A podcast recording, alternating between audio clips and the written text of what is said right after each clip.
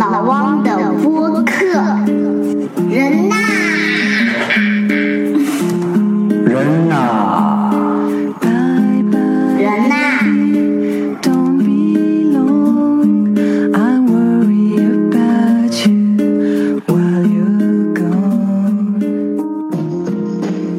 大家好，我是老汪，欢迎来到老汪谈职场。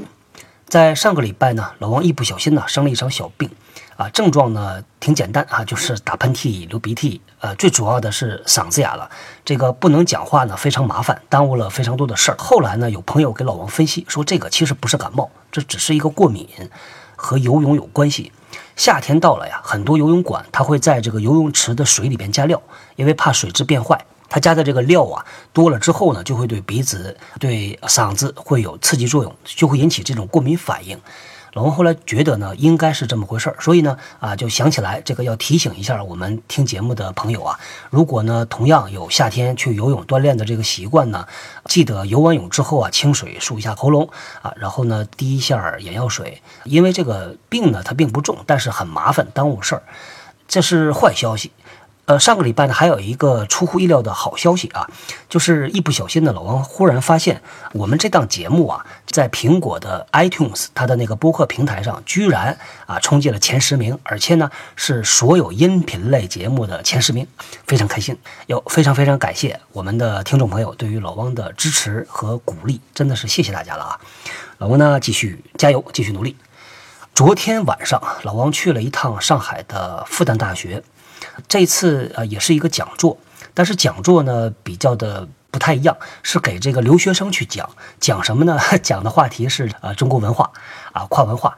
大家如果听老王以前的节目呢，也知道啊，老王对这套东西呢比较的感兴趣，个人兴趣嘛，讲过八字啊、星座呀，所以呢这次呢跑到复旦给留学生呢啊就是讲这个中国文化和西方文化的差异，还是蛮有意思的。一个挺有意思的发现呢是什么？就是这些留学生呢，他们在来中国之前啊，他们都会做一些准备，他们会在网上查资料，会读书，会看一些视频介绍啊等等啊，甚至有的人呢会参加那种预科班啊，这预科班呢就是专门有人他教你说，在中国啊你要注意什么啊，你怎么跟人打交道。他们不约而同的都提到了面子，提到了关系。我我觉得这个事儿吧，这个面子和关系呢，可能放在二十年前、三十年前，在这个啊、呃、做生意的这个生意场上啊，啊、在职场上啊，可能还是真的非常非常重要的。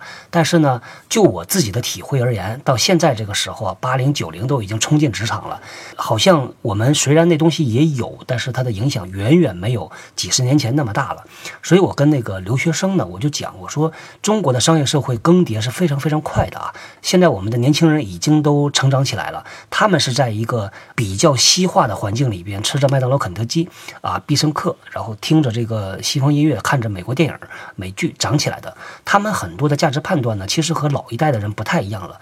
而且呢，现在的商业社会里边的商业精英，很多人现在做生意啊，这个其实他们也不一定完全是按照原来的那个套路打，尤其在一些新兴行业里边。所以我就跟他们讲，我说你不能拿一个二十年前、三十年前老的这个规矩，你去判断现在的这个中国呃商业环境、中国社会。我跟他们讲与时俱进，所以这个挺有意思的。你看我们中国人都已经超前看了，这老外呢还挺慢的，慢吞吞的还在研究啥叫面子，啥叫关系啊。有一个老外呢，他提到这个面子啊，他的分析呃还是对的。他说这是一个社会的啊地位啊，呃是一个形象啊。但是与此同时呢，他也提出来另外一点，他说啊，这个呃中国人都很在乎面子，但是为什么有一些人啊不修边幅？这个在他看来啊，所谓的不修边幅呢，就是比如说呢啊着装不是很得体，比如说呢这个头发乱蓬蓬啊等等。他这个话呢，就让我想起了一段尘封已久的往事。这个时间已经蛮长了，已经有十年多的时间了。啊，在以前的一家公司啊，十年前，我们那公司里头呢，这个比较杂啊，有大陆的啊，有香港的，还有菲律宾的、马来西亚的，还有白皮的啊，就是欧美的。我们当时呢，其实比较容易能够看出来哪些人是我们中国大陆的，哪一些人是香港的，哪一些人是马来西亚、菲律宾的，还有新加坡。咋看呢？最主要的特点就是看他着装，尤其看他的头发，这特别有意思。当时我们这个办公室里边的那个隔断呢，它比较的高，大概有一米六、一米七左右吧。我经常坐在那里头呢，我就看到一个人啊，从我这个隔断的这头哒哒哒走到那头，我看他露出来这半个脑袋，我就能知道这人是老外还是一个中国人，因为特别明显。这个马来西亚人呢，特别喜欢用摩丝啊，就啫喱水，他把这头发弄得硬邦邦，像一个硬壳一样的，而且是亮闪闪的。新加坡人也有这特点，香港人呢，呃，他们不太喜欢染头发，所以他们的头发年龄稍微一大，你就看到这个灰白头发相间。我个人其实觉得，呃，染头发不太好，灰白的真的是很舒服啊，很有书卷气。看头发是能够看得特别明显的。我记得当时那时候啊，我们很多同事呢，这个一个典型形象就是早上起来，他那头发因为晚上洗过澡，所以他一宿这这头发给压的是个大扁头。他这头发呢，在开这个小助动车啊，冲过来，他头发就是一边倒啊，这个挺有特点的，乱蓬蓬像个鸡窝一样的。但是我们那时候真没觉得有多么的不好。那后来呢，有机会去到别的国家。呃，去观察他们这个上班一族啊，发现差别挺大的。呃，远的不说，咱说近的啊，在香港，大家如果有机会，你站在香港的这个地铁口，你到上班时间，你看到地铁里边这个汹涌而出的人群呐，你就看到不管男女老幼，他的衣着都很得体，很合身，啊，他的这个形象呢，就是表现的比较的干练。那你再看我们这个地铁呢？呃，现在这些年，我个人觉得已经好很多了，但是还是差那么一点。中间总是有那些呃，看下来还是比较急急忙忙，一大早上起来，可能脸也就是随便冲一下，一手这个拿着一个包啊，或者背这个双肩包，一手拿着一个呃豆浆啊、烧饼啊，在那儿吃的。大部分人戴着个耳机线啊，特别典型的这么一个形象。这个形象呢，这东西吧，你说在不在乎呢？啊，你不在乎也成，但是呢，呃，你不在乎，问题是有人会在乎，啊，如果在乎那人挺重要的，那就可能会有问题。我们这一期节目呢，不讲大道理，同样还是讲这些小的细节，尤其呢是对于这个马上要上班的、刚刚毕业的大学生的朋友们，我个人觉得呢，现在的女孩子啊，问题不大。啊，大家都知道去用职业套装啊，整个的形象呢从头到脚啊收拾的都是干净利落的，比较的干练。男孩子呢，这个要稍微的评价一下了啊。老王的建议主要是给这些男孩子的。在听节目的女孩子呢，你也可以建议你的男朋友啊，或者是男同学来听一听啊。老王的建议有这么几个建议啊。第一个，从头上开始说吧。这个头发呢，老王的建议是稍微用一点 啫喱水，那不要去用大量的把它变成一个大硬壳啊，这这个反倒就过犹不及了。还有一点呢，就是尽量的颜色啊，你要选择你进到办公室里边看一下所有人的头发颜色，那你自己再决定你的颜色是啥。第二个小建议呢，建议大家都去备一个小的手绢啊，这个尤其是针对于男同学、男同事。在中国环境里边呢，老王看到很少的男的用这个手绢的，但在日本呢，用手绢男孩子是非常非常多的啊，因为这东西它的用途很广泛，擦眼镜啊、打喷嚏啊、擦鼻涕啊，其实都可以用的。我看到比较多的往往是这样的一个情况，就男同学他可能是带着一个纸巾啊，他在包里边拿出来，这还好。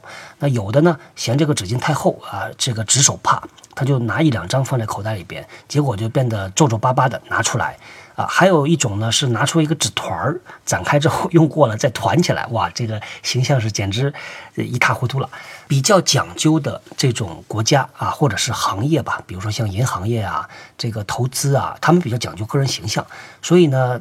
他们会买两块手绢，同时戴在身上，左边口袋一个，右边口袋一个。那其中的一块呢是给自己用的，另外一块呢给谁呢？是给女士用的。这个就太讲究了，是吧？那老王的建议呢是，同样的男生啊去买两块纯棉的手绢。啊，换交替着这个用一下。以前啊，在十几年前啊，接触一个咨询公司，呃，这个咨询公司还真的是大名鼎鼎的。我不能说它的名字。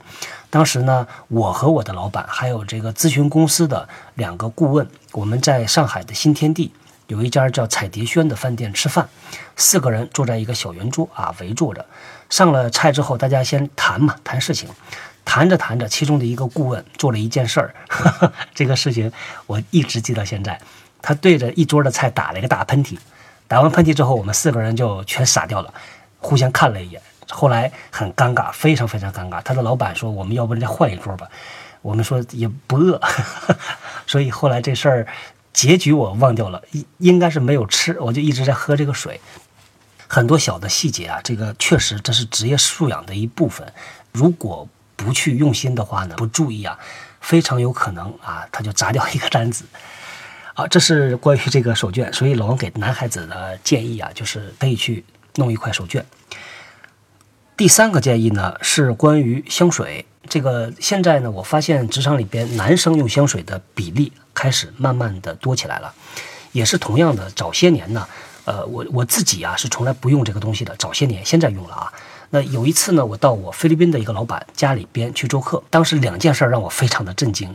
那大哥呢给我看了一下他的柜子，他柜子一打开之后呢，是一柜子鞋，因为一般家里边一打开柜子是一柜子衣服嘛，他一打开是鞋。第二个呢，就是他那个卧室里边，他放了一个方的桌子，蛮大的，上面堆了大概五六十瓶香水，有空的，有半空的。当时真的被震惊了，当时就问他说：“这香水到底都是你用的吗？” 我们当时甚至啊多想了一点，香水这东西呢可以用，但是呢用的时候不要用的过量啊，尤其是女同学也一样的，这东西用的过量的时候，对别人是一个刺激啊。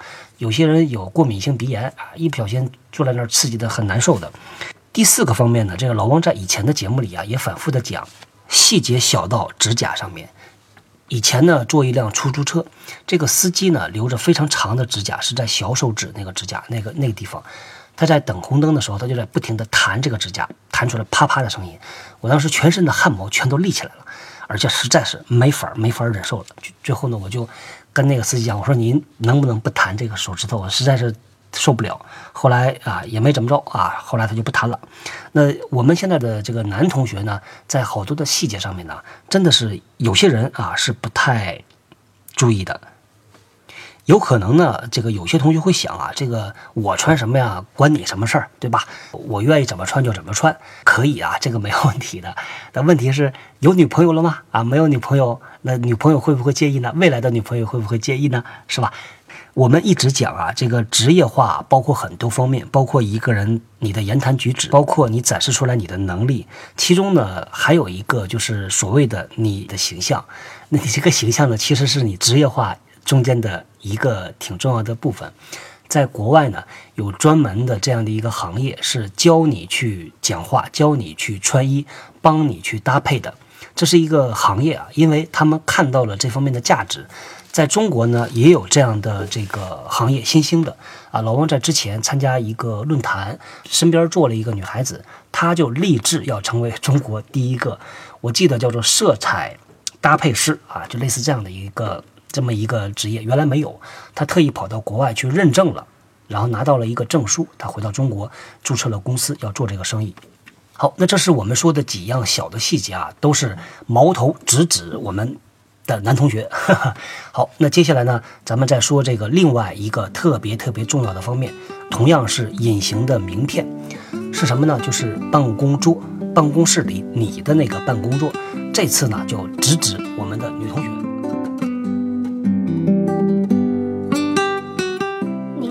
正在收听的是老汪与喜马拉雅电台联合制作播出的职场类脱口秀节目《老汪谈职场》。我们不讲厚黑，不抄文章，不打鸡血，没有播音腔。您所听到的全部都是真实的经历、原创的观点、专业的分析和有洞察力的主张。办公桌呢，有一个节日，在美国，不知道大家有没有听说过？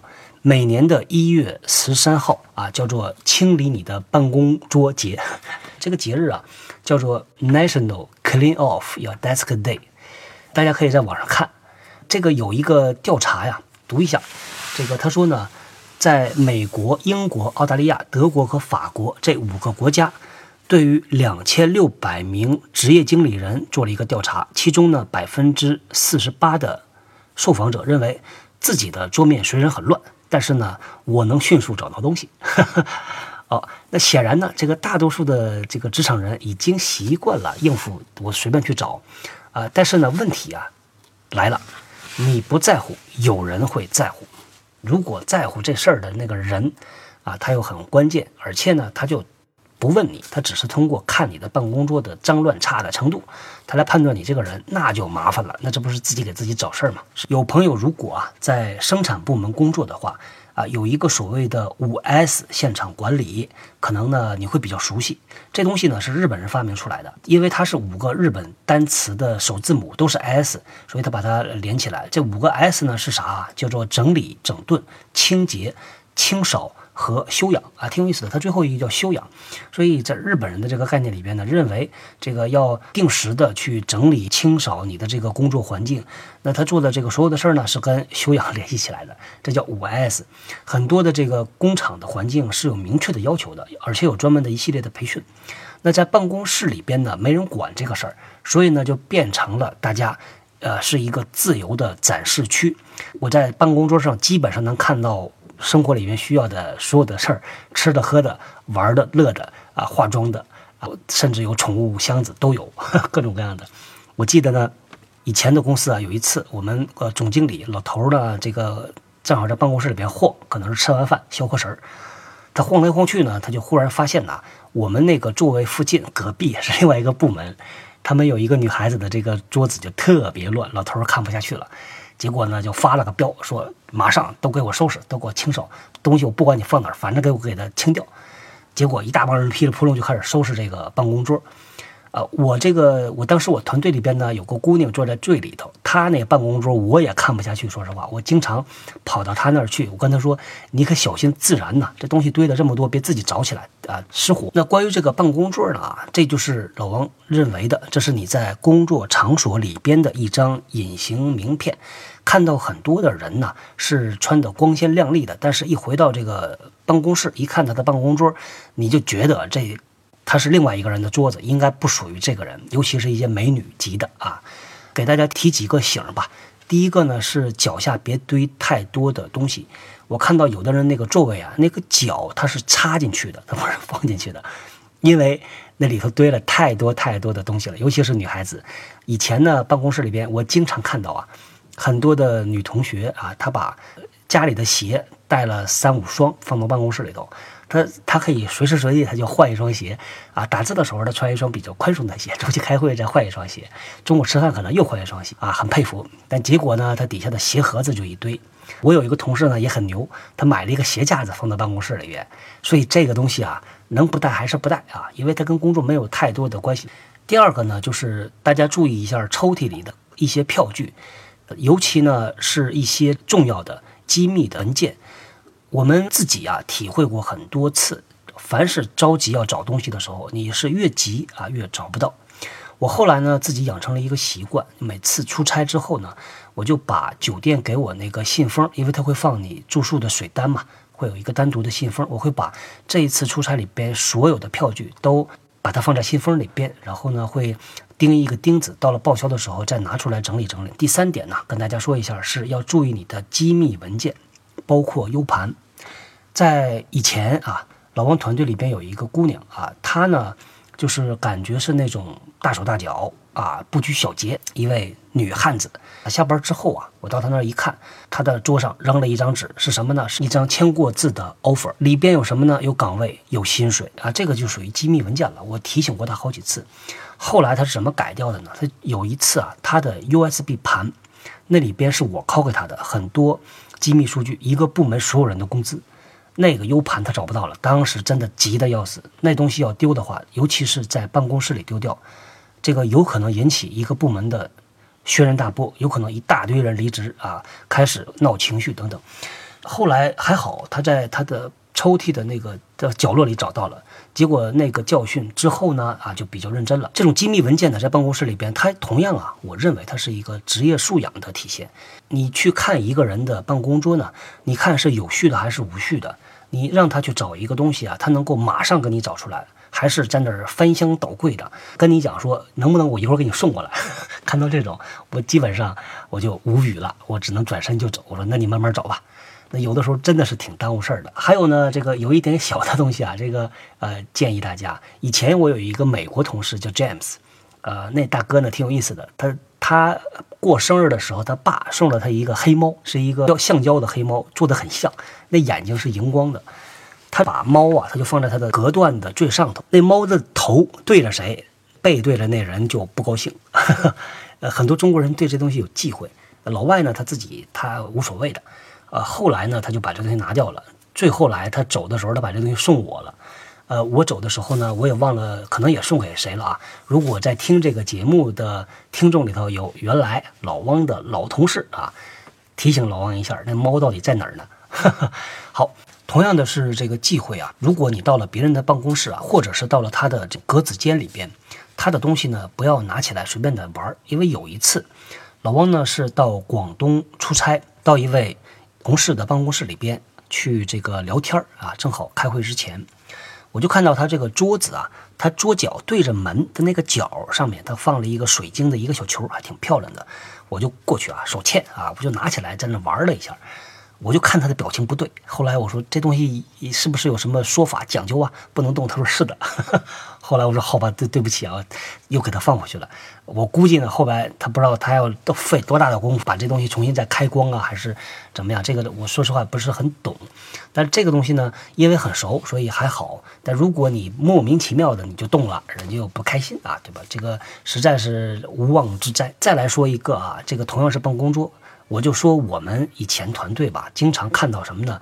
吃剩的半个苹果啊，早餐来包子啊，什么之类的，就经常是在这个角落里边。有的时候呢，阿姨不知道他吃没吃完，所以也没收，就放在那儿，有可能就坏了。有的人出差的时候呢，一去两三天，回来之后那都有味道了啊，这很多东西都放在那儿，不知道是什么，大家就去翻啊，到底是什么呀？啊，所以这个很多小的细节啊，有一个公司啊很有名，这个公司呢就是海尔。他们提出来的口号啊，叫做“日事日毕，日清日高”。老王觉得呢，这口号其实也挺适合于我们每一个人。每天走之前，把自己的桌子呢稍微收拾一下，该锁的锁起来，该放的放起来，该归类的归归类，稍微摆的整齐一点儿。那来说一下这个整理办公室吧，有一些小的一些建议啊。啊，第一个呢，就是你可以根据你用的这些道具、用的这些材料，它的频率。你可以把它分分类，比如说你说有马上用的，有暂时不用的，还有长期不用的，像什么文件呐、合同啊、档案呐，还有票据啊等等，你可以把它贴上这种红、绿、黄的标签儿啊。比如说红色的就表示紧急、经常用的，绿色呢就可以长期的存档。啊，这个就很清楚，一眼望过去你就知道哪些东西大概在啊是什么用途。那第二个呢，你在你的抽屉啊，因为一般我们都会有上中下三层抽屉啊，那你可以把最常用的放在最上面一层，最不常用的放在最下边一层，这就是一个很好的一个工作习惯。当你工作有了习惯之后呢，你会发现你的生活习惯也会受到影响。其实呢，这个办公桌呀，是你个人在公共场所里的一个私人的空间、私人领地，你怎么样去安排它，那完全是你自己的决定。但与此同时呢，它也是你的一个个人展示区。因为我看到的职业上比较成功的，或者说呢，这个啊发展的比较好的人，他们其实是比较在乎各个方面的这个小的细节的。尤其呢，在办公桌上，我看到不多啊，这种办公桌一塌糊涂。职场上也一帆风顺的人，呃，我相信一定有，而且呢，一定是有特别明显的办公桌就是一塌糊涂，比大部分人都 一塌糊涂，但是职业上一帆风顺的，这肯定是有的。那只是呢，啊，老王的建议啊，是大家能够多用一份心就用一份心。其实啊，呃，老王觉得我们中国为什么不设一个清理办公桌节呢？可以放在五一之后上班回来的第一天。哈，这个啊，大家可以试一下啊，跟你们的公司建议一下，跟他们说，我们这一天就是清理办公桌，一年清理一次，这频率啊已经非常非常低了，甚至可以做到每个季度咱们搞一次。好，我们给大家做一个简单的梳理啊，提到了两个方面，第一个是你自己，你给别人看到的一个职业形象，从头到脚，从头发啊到你的手绢到指甲，还有呢。就是你的办公桌，办公桌呢，老王的建议是定期整理。好，我们已经有一段时间没有向大家推荐我们的生产力工具了啊。那今天呢，老王向大家来介绍一个在办公室用于保健的这么一套办法。那这个呢，来自于老王以前工作过的一家公司，在这公司里边呢，有专门的培训，教员工怎么样做。电脑怎么摆？你用什么姿势？你的椅子要怎么设置？保证你的身体健康。它叫做 Ergo。给大家简单的解释一下。第一个呢，就是我们每天都要看的电脑，屏幕到底应该在什么高度，距离你的眼睛应该有多远。那在我们以前的这个培训里边呢，啊，他是这么教的，他说你把胳膊伸出来，你的胳膊伸直，啊，握拳，让你的胳膊呢和身体成九十度角。那么你的电脑屏幕啊，应该是在你的这个拳头能够碰到的位置，整个的屏幕这个应该是和你的目光是水平的，啊，这是一个要求。那根据这个要求呢，公司啊，原来那家公司呢就给员工发这种铁的电脑支架，可以调整高度的，就保证这个电脑屏幕是能够和你的视线水平的，啊，这个真的是做得非常非常好。这一点呢，很多人养成习惯之后啊，他回到家里他没那个支架咋办呢？他就用报纸、用杂志、用书，他把电脑同样的叠加起来。所以其实呢，你会看到啊，在一个特别强大的公司文化里边呢。员工如果真的接受和认可你给他们宣传的、宣导的这些东西啊，他是深信不疑的，他会把它带到生活里的方方面面。那在原来那个公司呢，真的就感受到了这一点。好，再来说啊，这个手应该保持什么姿势？他说你在用这个鼠标、用键盘的时候呢，你的上臂和前臂啊，你应该保持一个九十度角。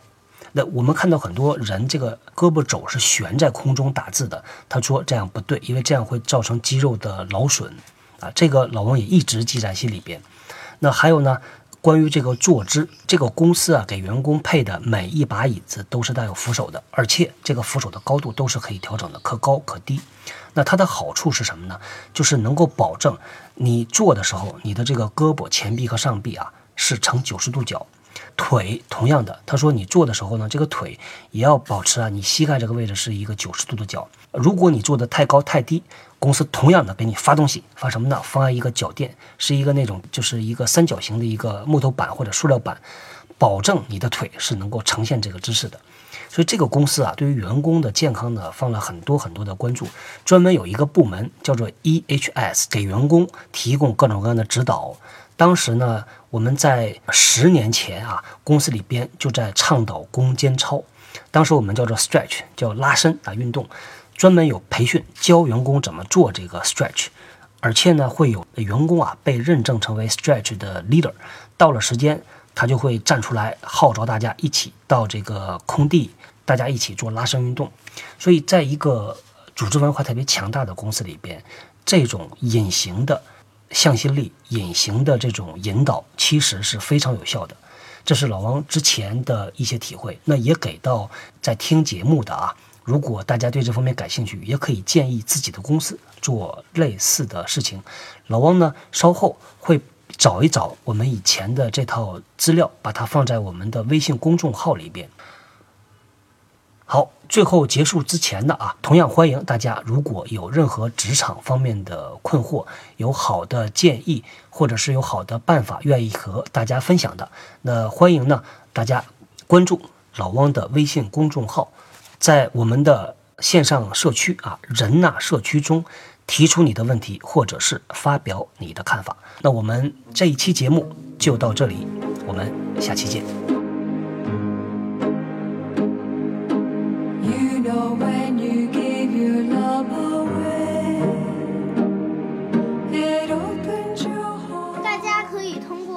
关键字“人呐”在新浪微博和微信公众号中找到老汪。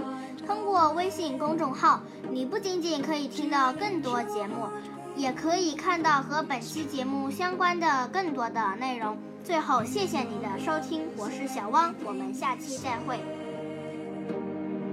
A whisper, a word, promises you give.